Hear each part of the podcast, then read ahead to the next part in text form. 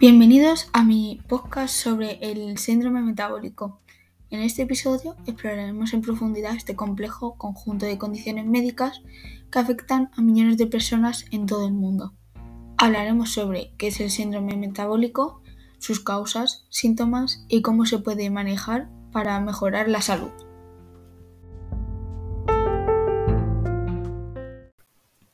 ¿Qué es el síndrome metabólico? El síndrome metabólico es un grupo de afecciones que en conjunto aumentan el riesgo de sufrir cardiopatía coronaria, diabetes, accidentes cerebrovasculares y otros accidentes de salud graves. El síndrome metabólico también se denomina síndrome de resistencia a la insulina. Factores de riesgo.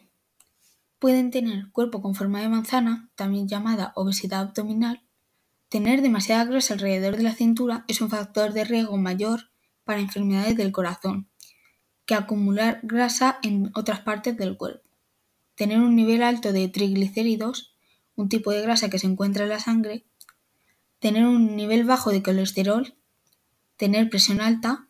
Si su presión arterial se mantiene alta en el tiempo, puede dañar su corazón y provocar otros problemas de salud.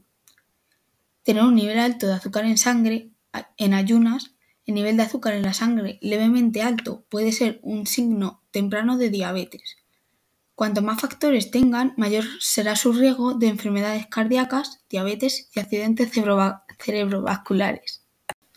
¿Qué causa el síndrome metabólico? El síndrome metabólico tiene varias causas que actúan juntas.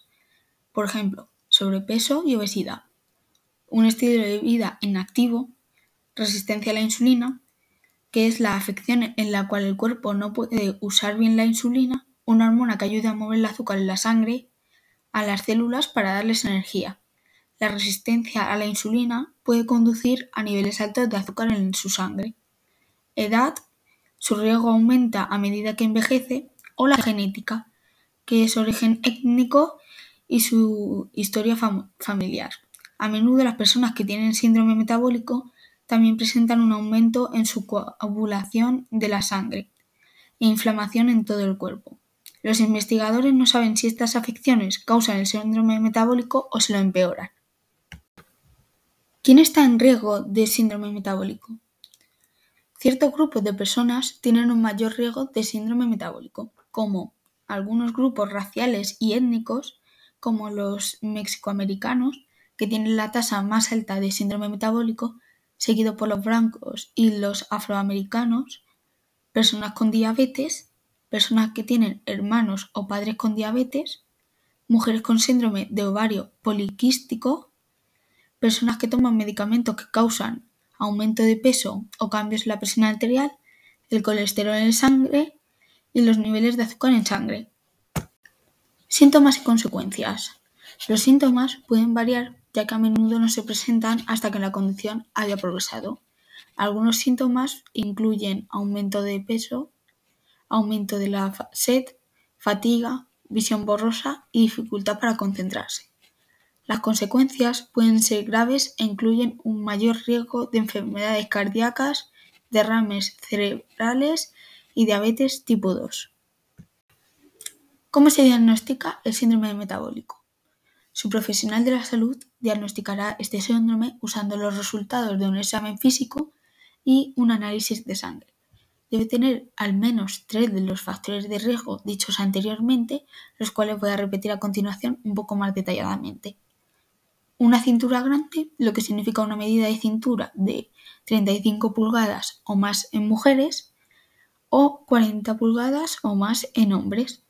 Un nivel alto de triglicéridos, que son 150 miligramos o más, un nivel bajo de colesterol, que es menor de 50 miligramos para mujeres, y menos de 40 miligramos para hombres, presión arterial alta y un nivel alto de azúcar en sangre en ayunas, que es 100 miligramos o más.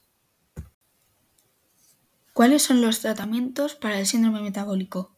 El tratamiento más importante para este síndrome es tener un estilo de vida saludable para el corazón, que incluye un plan de alimentación saludable para el corazón. Esta dieta limita la cantidad de grasas saturadas y trans que consume y le insta a elegir una variedad de alimentos nutritivos, incluyendo frutas, verduras, granos integrales y carnes magras. Llegar a tener un peso saludable, controlar el estrés, hacer actividad física regular y dejar de fumar o no comenzar si aún no has comenzado a fumar. Si estos cambios en el estilo de vida no son suficientes, es posible que deba tomar medicamentos. Por ejemplo, es posible que necesite medicinas para bajar el colesterol o la presión arterial. ¿Se puede prevenir este síndrome? La mejor manera de prevenir el síndrome metabólico es a través de cambios en el estilo de vida saludables para el corazón.